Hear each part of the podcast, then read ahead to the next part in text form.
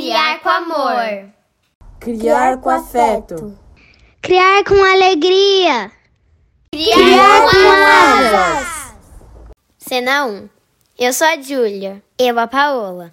E, e nossa mãe é a Pati Juliane do Criar com Asas. Cena 2. Eu sou a Constância. E eu sou o Bernardo. E, e nossa mãe é Dedé Lovitch do Criar com Asas. Cena 3. Oi, eu sou Valentina e eu sou filha da Rita do Criar com Asas. Episódio 37 Histórias compartilhadas, carreira e maternidade.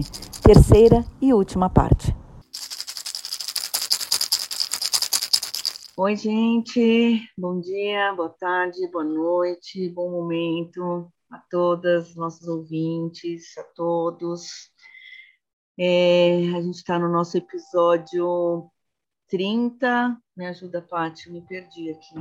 Eita! Vai lá, vai lá. Essa é a sequência da nossa série Histórias Compartilhadas.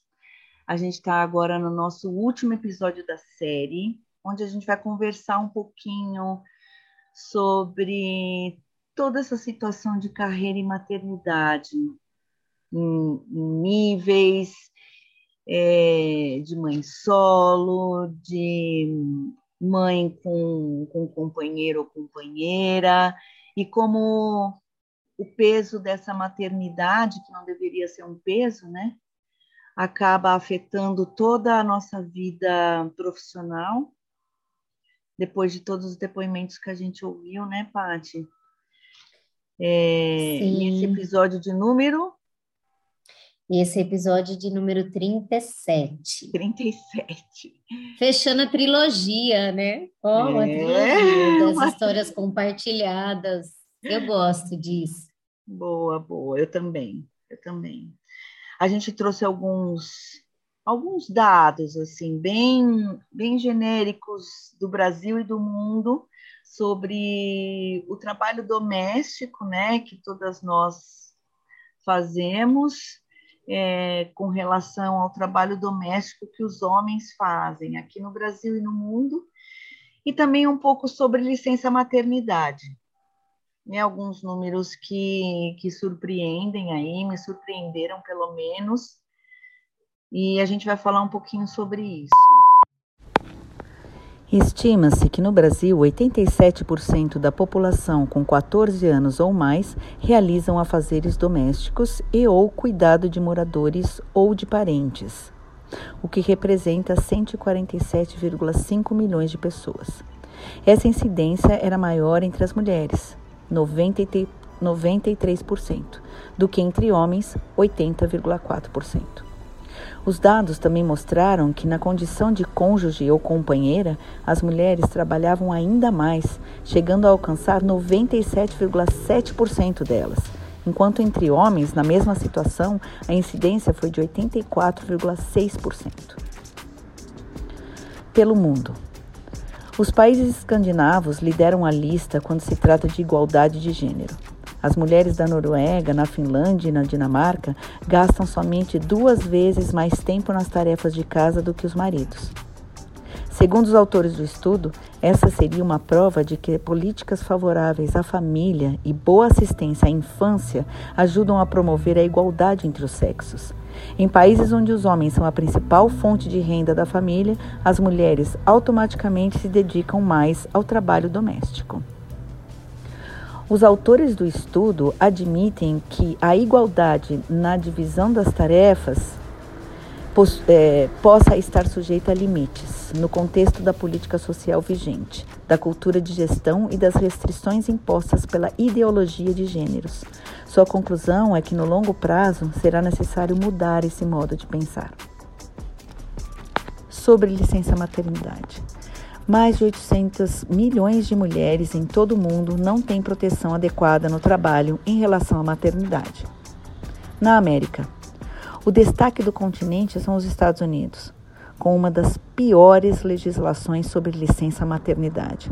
O país estabelece apenas 84 dias de licença para as mães, com direito à remuneração somente para funcionários de empresas com mais de 50 empregados. Chile e Cuba são os melhores países da América para mães trabalhadoras. Ambos permitem 156 dias de licença maternidade 100% remunerada.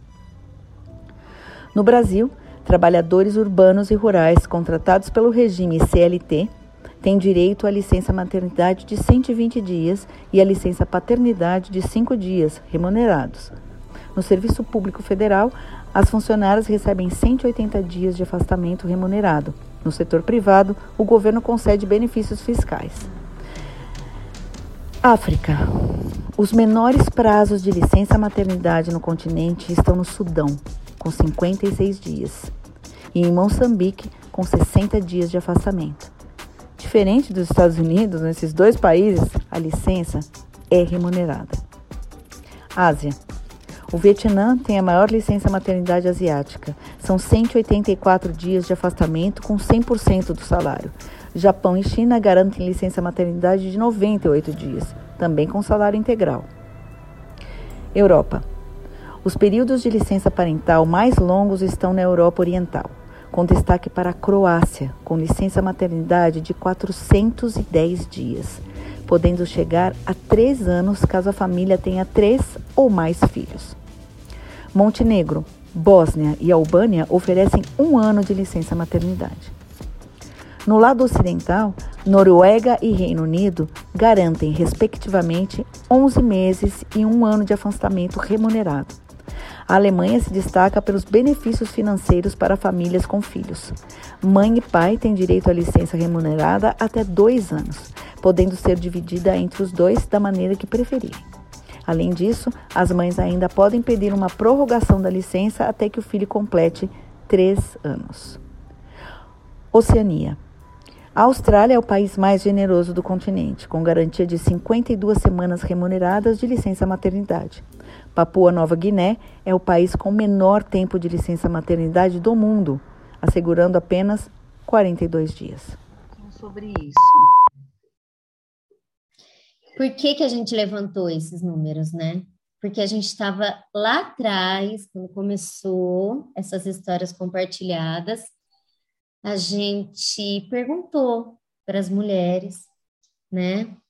Como era esse se adaptar com a maternidade ao mercado de trabalho, ao trabalho, à carreira, e como, como isso era feito, se era possível e de que maneira.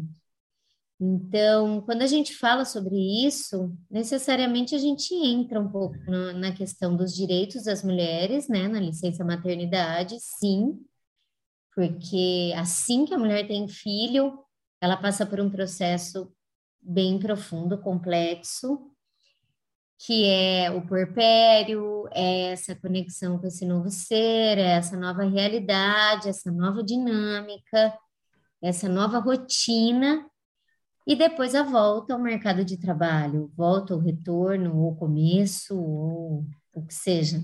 Mas, né, sair também, além de estar no cuidado do bebê, Então, por isso que a gente trouxe um pouco dos dados de licença maternidade, porque isso, isso realmente influencia todo esse, esse processo dessa volta. E, e também é, esse trabalho doméstico, esse trabalho, esse tempo gasto em casa e com os filhos, porque isso também influencia nesse equilíbrio, nessa adaptação é, com o trabalho fora de casa. Então, tudo isso faz parte, né? E isso é determinante. Então, quando a gente olha o, o percentual que as mulheres gastam dentro de casa, com os trabalhos de casa e com os filhos e de cuidado, né? A gente percebe que é uma conta muito difícil de fechar. E que a gente realmente, muitas vezes, eu acho que todas as vezes não dá conta, de tudo não dá, né? A gente ouviu muitas histórias e todas elas falam muito sobre o adaptar, se refazer, é, ajustar e é, muitas carregadas de culpa, de arrependimento de umas arrependimento, coisas. de, de dificuldades, porque é humanamente impossível, né? Quando a carga é, é, é muito pesada, a gente não dá conta.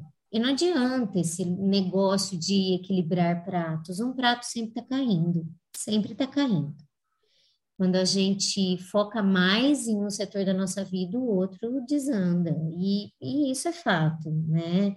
Então, é muito legal a gente pensar que a gente pode dar conta de tudo e tal, mas também não é, não.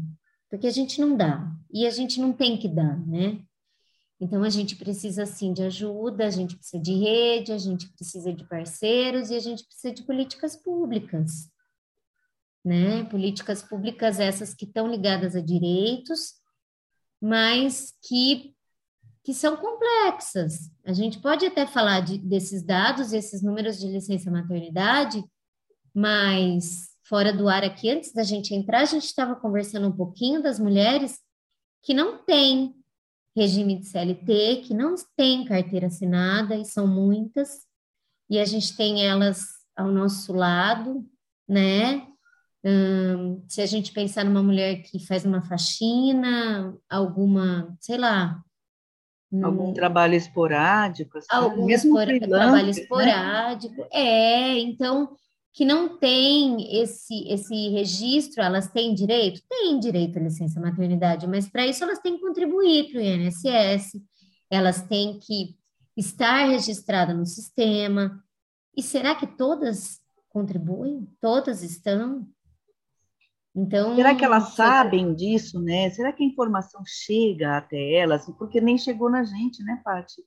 Só depois que a gente começou a dar uma pesquisada é, sobre isso que a gente viu, ah, então tá, todas têm, né? Não é bem todas têm, né? Tem que, tá, tem que estar contribuindo de alguma maneira ali, ou de forma, como eles falam, é, é, avulsa, né? Eles falam avulsa. de uma forma. É, avulsa. trabalhadora avulsa, é. Ele, ele, tem os registros, né? Então você tem que se registrar no INSS. Então, trabalhadora avulsa. Mas é isso, né? Será que todas têm conhecimento? Será que todas têm é, um mínimo, né, de, de, de, de possibilidade de uhum. contribuição uhum. para esse INSS? Será que a gente consegue ou, ou é, o futuro ou pensar nisso que pode acontecer, ele também é, é uma questão muito excludente, né? Porque tem mulheres que precisam simplesmente trabalhar para comer agora, e é o agora, e é o hoje. Amanhã você não sabe, né? O que é. vai acontecer. É. Então é muito difícil você é, se proteger. É uma proteção, né? É uma proteção aos direitos. Então, é muito triste quando a gente começa a levantar isso, porque a gente vê o abismo profundo que a gente vive. É... E, e, as diferenças como... de classe mesmo, né, Paty, que traz esses benefícios. E, e a gente chega à conclusão que, na verdade, os benefícios acabam atingindo é, uma classe, uma classe que já tem acesso a tantos direitos, que está certo, que foram conquistados, estão certíssimos. Mas a gente precisa abranger outras classes que não estão nesse patamar, que ainda não estão nesse patamar e que precisam ter acesso a mais direitos. São as que mais precisam, né? São as que mais precisam. Então, até a gente estava, como a Paty comentou, a gente estava conversando antes, até falei para a Paty, nossa, a gente precisa de uma licença maternidade universal, independente dessa mulher estar trabalhando ou não, dessa mulher ter registro ou não, é, de entrar na, no próprio sistema único de saúde mesmo, essa é, essa contribuição para as mulheres. Então, mas como seria feito isso? Não sei. Foi só uma ideia que apareceu agora, mas que a gente tem que levar, tem que levar sim essa ideia para frente. Agora, eu faço parte do Conselho da Mulher aqui da minha cidade, de São Caetano, e, e eu acho bem importante trazer isso como uma alternativa, né? Nem que seja uma decisão municipal, quem sabe aqui no município dá certo. É um município que tem como viabilizar isso, talvez. Então, como que a gente pode começar a conversar? Né? É, ah, vamos chegar lá na Secretaria de Saúde, vamos perguntar, vamos, vamos ver como que a gente consegue auxiliar cada vez o maior número de mulheres. Então, acho eu, que é acho, é isso, né, eu acho que essa série que a gente trouxe, né, Paty, levou a gente num lugar muito profundo, assim, de enxergar que Brasil é esse Exatamente. E eu fico muito feliz, Dé, de você ter trazido isso, porque é um orgulho para a gente. A Dedé já está inserida nessa vida pública, né? De busca por direitos e por diálogos. Eu acho que é isso. Como isso é, né? é, porque como isso é viabilizado, de que maneira a gente não sabe, né? A gente é, é, um negócio que é um estudo, é profundo, faz parte do orçamento, do, do dos espaços públicos, tal, do, do, tanto do município do estado como do, do, do governo mesmo federal, são políticas públicas. É, a gente não sabe o impacto de tudo isso, mas a gente sabe que isso precisa ser olhado isso é uma questão que precisa ser levantada, é um diálogo que precisa ser feito e, e é urgente, sempre foi, né? Cada vez que a gente, as coisas, as coisas entram um pouco em instabilidade pública, Sim. a gente vê é, como os nossos direitos são atacados muitas vezes, como são frágeis, Sim. como são vulneráveis. A gente está assistindo aí uma série de situações absolutamente insustentáveis para as mulheres. É, a gente assiste essas notícias com muita dor, é, com, com muita revolta, porque as mulheres novamente estão no centro Sim. dos holofotes os homens esquecidos, os homens que as agridem, os homens que as violentam de alguma maneira e a gente segue violentando as mulheres, Sim. reproduzindo e levantando essas questões e, e direitos conquistados sendo atacados e a gente perdendo direitos, não só sendo atacados, mas a gente perdendo direitos.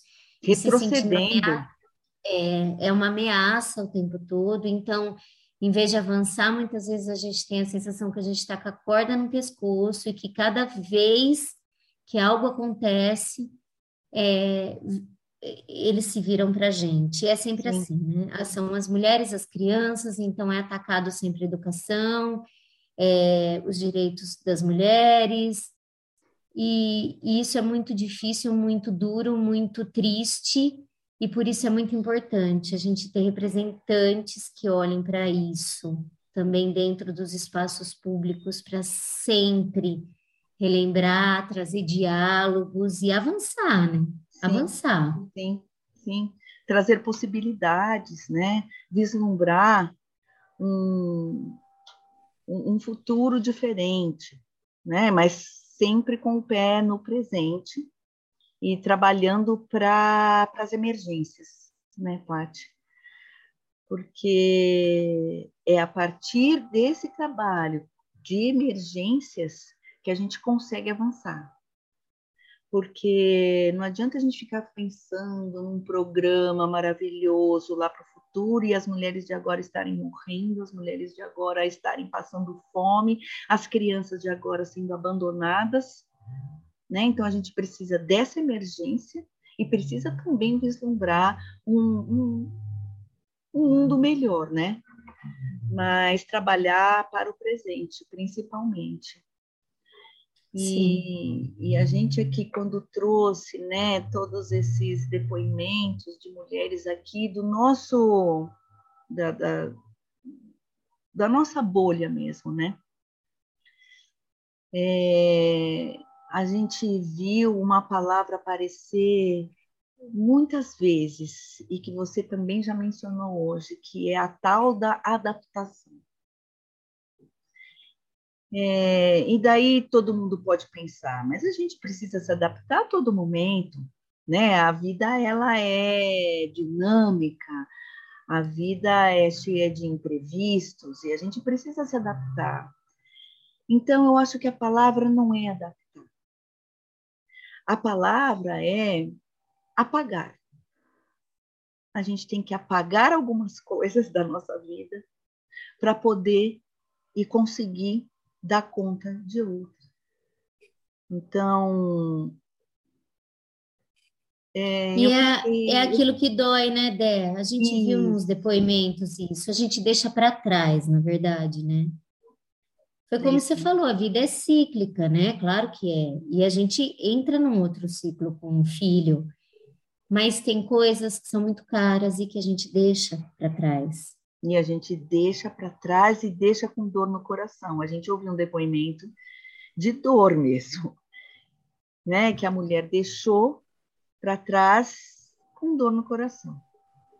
E essa dor até provocou uma culpa, porque é, ela, ela. Que a gente não tem nem direito de sentir essa dor. A, a gente, gente, não, tem, tem. Porque a gente está abrindo mão em prol dos nossos filhos. Mas será que é preciso abrir mão se a gente tem uma rede de apoio, se a gente tem políticas públicas fortes? Daí não. Será que a gente precisa deixar para trás não. alguma coisa que é tão cara, um sonho?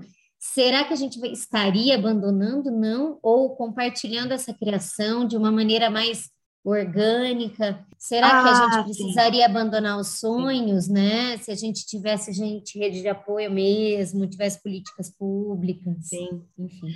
É, e falando dessa, dessa autonomia, dessa rede de apoio, uma das mulheres também mencionou, né? A gente tem uma rede de apoio, mas ah, não é sempre que dá. E aí eu me peguei assim também é, nessa coisa da rede de apoio. Às vezes eu não me sinto tão confortável de pedir, sabia, Paty? Sei. Né? É, a gente tem a rede de apoio, mas eu sinto assim, ah, eu acho que eu vou pedir só quando for uma emergência, daí beleza, né? Eu não me sinto tão confortável, não sei se é uma coisa minha, porque a responsabilidade é nossa, claro. Então, quando a gente diz rede de apoio, realmente é para dar um suporte, mas a gente precisaria ter tudo isso junto, ter políticas públicas, ter rede de apoio, ter tudo, e claro, a gente não deixa de assumir nossa responsabilidade, esse é o lugar. Mas engraçado assim que hoje, por exemplo, a Rita não está aqui, né? Estamos é. só nós duas, e a Rita mora fora e ela sempre fala, né, sobre a importância de ter essas redes tal. E muitas vezes eu escuto ela falando, eu às vezes penso que ela longe, às vezes tem uma rede maior do que eu aqui, com pessoas assim perto. É muito maluco isso. Sim. Mas é porque talvez eu diga, não, eu dou conta, eu dou conta. A gente sempre acha que dá conta. Tem isso também, né? Sempre, sempre. É igual a é, uma das mulheres falou. Ah, falar que eu não dou conta, não é que eu não dou conta. Eu dou conta de todas as coisas, mas não da maneira com que, que eu gostaria. Sim, é aquele negócio que você está pegando ali, colocando ali, apagando incêndio, né? Isso, Essa é a sensação. Exatamente, exatamente. Essa é a sensação. Então, assim, trabalho fica tudo picado, a casa fica picada e fica, parece que você nunca está fazendo direito nada. Sim. Você está sempre equil... tentando equilibrar, né? Tentando, tentando, Exatamente. porque se você olha um pouco mais e vira um pouco mais para um lado, o outro já descobre, né? Exato, exato. E acho que é isso, nosso grande desafio, né? Como a gente não deixar de ser a gente enquanto mulher, enquanto ser humano que sonha, que deseja, que tem suas próprias vontades, seus próprios desejos. É, como a gente não abandonar isso é, em prol dos nossos filhos que também fazem parte disso, e como eles estarem inseridos sem que a gente precise deixar outras coisas caras para trás, assim, que não Exatamente. são tão, tão importantes. Então a gente fica sempre nesse tentando entender isso e tentando equilibrar isso ou, né, conviver com esses desafios, que eu acho que é o grande desafio da maternidade. Coisa que a gente raramente vê, é, eu acho que nunca vê é, o homem debatendo, né?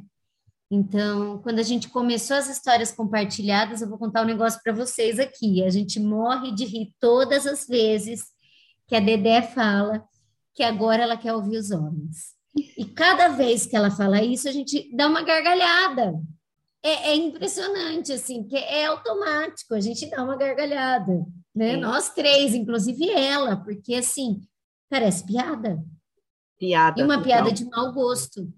É piada, total, porque, assim, quando que um homem deixa de jogar sua bola, de jogar seu tênis, de ir não sei aonde, de encontrar os amigos, de um happy hour, não sei o quê, porque acabou de ter filho. Sabe? Assim, é, é difícil, eu não tô. Tudo bem, não vamos generalizar, também não dá para generalizar. Mas, digamos assim, quando você vê eles debatendo é, educação da criança, um problema que a criança teve na escola, um olhar que ele teve para os amigos que estão ali, dos filhos, e que como isso está impactando no desenvolvimento ou na relação, casa, né, social. Quando que a gente vê isso? Ah, né? eu acho que tem um debate, quer ver? Vou te mostrar um, um debate possível, quer ver? Assim, ó. Ai, André, eu tô de saco cheio, tô de saco cheio da mãe dos meus filhos vir falar. Ah, ele tá tendo problema na escola. Ah, porque ele deve estar tá tendo. Ah, pô, que injeção de saco isso? Resolve lá, meu. Não tem nada com isso. Exatamente. Eu tô dando, né, gente? Só um o mínimo, né? Aqui. O mínimo, é. é um exemplo uma... assim bem, né? Porque tem vários, né, Dé? É, e aí, né, Paty, a gente se depara naquilo por onde começar, uh, por onde começar a, a, luta das políticas públicas, por onde começar a luta da quebra de paradigmas que a gente tem é, dentro da nossa família, né? Uh, a família. E aí é outro problema muito profundo. Muito porque até na família, né, a gente acaba sendo vista como, ah, você tem a obrigação, são seus filhos. Porque é geracional, né? Porque isso é, assim, a gente vive numa sociedade patriarcal, repetimos isso várias vezes, porque é fato, a gente foi Sim. criado assim, a obrigação é nossa. A gente foi criado assim. E daí, quando a gente olha para frente, então, quando a gente está falando olhando para trás, né? Então fala de família, já que já tem isso enraizado. E daí a gente quer olhar para frente. Vamos olhar para frente, então. Daí a gente fala assim: "Ah, e os nossos filhos, então vamos mudar isso, né? Estamos tendo filhos assim, e, e filhos homens, tal, e como serão esses homens? E daí eu vou dizer uma coisa que é muito triste, eu acho, mas que eu já cheguei à conclusão. A gente, até nisso, as mulheres estão correndo muito atrás para mudar e quebrar paradigmas. As mulheres estão tentando romper barreiras. Mas onde estão os homens neste lugar? E os meninos precisam da referência masculina. Não uma referência como. masculina forte, decente. uma referência masculina decente, respeitosa, que olhe para o cuidado, que olhe para o ser humano, que olhe para as mulheres. Então, assim, não adianta a gente assumir mais isso. É claro que a gente assume, nós estamos criando homens diferentes, claro, eles estão vendo essas mulheres, eles estão vendo essas mães, essas meninas, essas irmãs. Não é isso. Não é. Mas é preciso avançar nisso. Exatamente. Porque eles precisam se reconhecer, e eles se reconhecem nessa figura. Eles se reconhecem nessa figura masculina e eles precisam dessas figuras masculinas. O homem precisa repensar urgentemente esse papel do masculino. Precisa. É urgente isso. Então, Olha, assim, a gente. Eu acho que é mais urgente, é mais urgente do que o nosso, a, a nossa luta. Eu acho que, que nós estamos fazendo, Dé. Nós estamos fazendo. Em Mas todos os lugares tem mulheres fazendo. Sabe o que parece? Que a gente está assim num campo de futebol, estamos todas ali jogando, lutando, vai, vamos dizer assim, é quase é como, como se fosse no Coliseu. A gente está ali lutando e eles estão todos na arquibancada assistindo. E isso já gera consequências para essa geração. Já Total. tem isso. Porque as meninas estão anos luz já lá na frente e eles estão perdidos, continuam perdidos. Eles estão perdidos, esses meninos. Estão. Né? E eles estão tendo muitas dificuldades aí.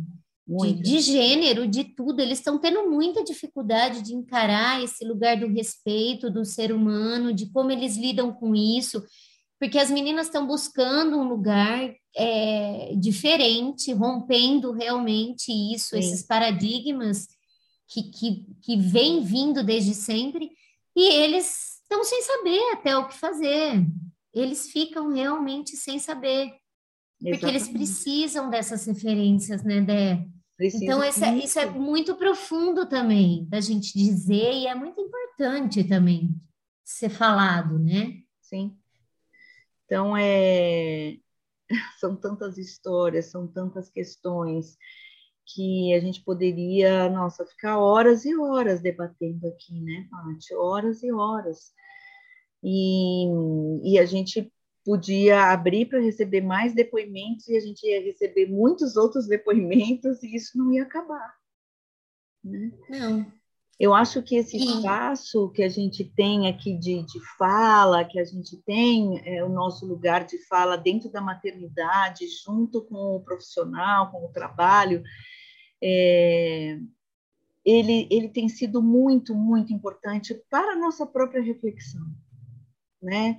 Para, para o nosso próprio avanço dentro da nossa família, da nossa composição familiar, com os nossos pais, com os nossos filhos e filhas, irmãos e irmãs, sobrinhos e sobrinhas. Eu acho que isso está é, é, os tentáculos né, dessa nossa união aqui do nosso da nossa plataforma, ele cresce com os nossos amigos e amigas, nossos ouvintes, é, os retornos que a gente tem, eu acho que isso é um começo, mas ainda é muito pouco. Mas é Sim. um começo. E, e eu me orgulho mesmo muito desse nosso começo, sabe, Paty? Eu é... também. A gente já discutiu muito, já conversou muito, que já. a gente sempre achou que a gente deveria fazer mais e como a gente poderia fazer mais e como a gente poderia contribuir mais. Mas é isso, né, Dé? Eu acho que cada fresta, cada porta, cada cada vão que a gente chega, que a gente entra, cada uma que chega junto e cada um que vem e faz a gente refletir sobre tudo isso faz com que a gente avance. Eu tenho certeza disso. Sim. É a micropolítica, né? A gente precisa fazer isso, ela é diária, não tem jeito, porque a gente Entendi. já faz isso criando filho, né? É, é. E a gente acredita nisso, né? Sim. A gente acredita que essa micropolítica transforma, transforma a, a nossa cabeça, transforma a dinâmica da nossa família, transforma as pessoas que estão ao nosso lado e transformando, a gente também é, abre caminho para se deixar transformar. Então, Sim. acho que isso é, é importante. Ah, eu acho que a gente pode ir para as dicas, Paty. Eu tenho aqui uma dica, não sei se você pensou em dicas para hoje. Eu não pensei, mas eh, conversando agora com você, tem aquele filme do, do masculino. Como que chama aquele filme? A gente já. A gente já falou sobre ele. A gente já falou sobre ele, me veio agora. Depois a mas gente a gente, colocar. A gente vê qual que é e coloca aqui na descrição. Sim. sim. E, e eu, eu tô com um na cabeça desde que eu conversei com a Carol sobre esse nosso tema aqui. É, a Carol é a nossa a quarta integrante aqui do nosso grupo. Ela é nossa amiga, ela mora na França agora. E eu estava conversando com ela, né, sobre esse sobre o tema que a gente lançou aqui. E ela está no nosso na, na, no episódio da primeira série, que ela fala: "Ah, todo mundo tenta, todo mundo tem, faz porque tem que fazer, mas na verdade acho que não dá para levar 100% nenhum nem outro. E, e a gente até levantou uma questão né, de, de super-heróis, tal, mas isso a gente pode falar de em outra ocasião. E eu falei para ela de um filme que é o Boyhood, chama Boyhood. É um filme que ele foi é, gravado em 15 anos, em tempo real, na criação e no crescimento dessa das crianças, dessa família e é a luta de uma mulher solo. Na verdade, tem o pai, mas a gente fala, né, que é uma mãe solo porque o pai é ausente. E então é muito, é muito bacana, vale a pena, viu? Ele ganhou Oscar e tudo, acho que é de 2012. É uma coisa assim. Eu vou colocar na descrição também é, tem um livro que a, que a Rita gosta bastante também, que ela sempre é, cita aqui no, nos nossos episódios, que é o Quarto de Despejo, da Carolina Maria de Jesus. Sim. Que é o relato dessa mulher que também cria os filhos sozinha, e ela vai num diário colocando né, os perrengues da vida dela e das mulheres que ela enxerga ao redor dela. É muito, é, é muito, é, é, é necessário esse livro. Inclusive, o, o professor de português do Bernardo desse nesse bimestre pediu a leitura desse, desse livro para eles. No Sesc Sorocaba tem uma exposição da Carolina ah, Maria é? de Jesus, que está em julho aqui. Quando ah. você vier para cá, a gente vai assistir. Vai vamos, ver. vamos. Ah, então, uma dica aí, a exposição uma lá no dica, Sesc Sorocaba. Exposição no Sesc Sorocaba, Carolina Maria de Jesus. Ai, que maravilha. Julho inteiro. Mais alguma dica, Paty? Ah, eu, eu não sei se se é muito tópico, mas da gente tentar buscar também nossos direitos, sabe? É estudar um pouquinho e ler um pouquinho e tentar buscar isso, o que a gente pode, o que a gente não pode, o que a gente tem de direito e aonde a gente pode conseguir isso, sabe? Para essas licenças maternidade, para esses auxílios, para que a gente possa também né, fortalecer isso, esse entendimento, que a gente possa chegar em outras mulheres com isso também. Isso, isso, eu ia e... falar isso, em chegar em outras mulheres. Chegar em outras mulheres, sabe? Que elas têm direito, sim. sim. É, às vezes, às vezes não há possibilidade, mas buscar em algum lugar, sabe? Sim. É, porque tem que ser prioridade a infância, é, o cuidado, a vida, né? A vida é um, vida. É, é um direito precioso e envolve tudo isso, assim, envolve o cuidado com a mãe e o cuidado com a criança. Eu acho que é isso. Então é isso, gente. Acabamos a nossa série e e voltamos semana que vem com uma surpresa, hein? Semana que vem, nem vou falar, vou me aguentar aqui. Oba! Oba, adoro! É uma surpresa. Semana que vem seria nossa Histórias pelo Mundo, mas a gente vai fazer uma exceção por uma causa nobríssima. Ah, é? Especial. Especial. Um especial. Então, até semana que vem, gente. Beijos. Até. Tchau. Tchau. Vinhetas, Julie e Paola. Vozes da introdução, Bernardo, Constance, Júlia, Paola e Valentina. Mandalas e avatares, Constance. Edição, Dedelovitch.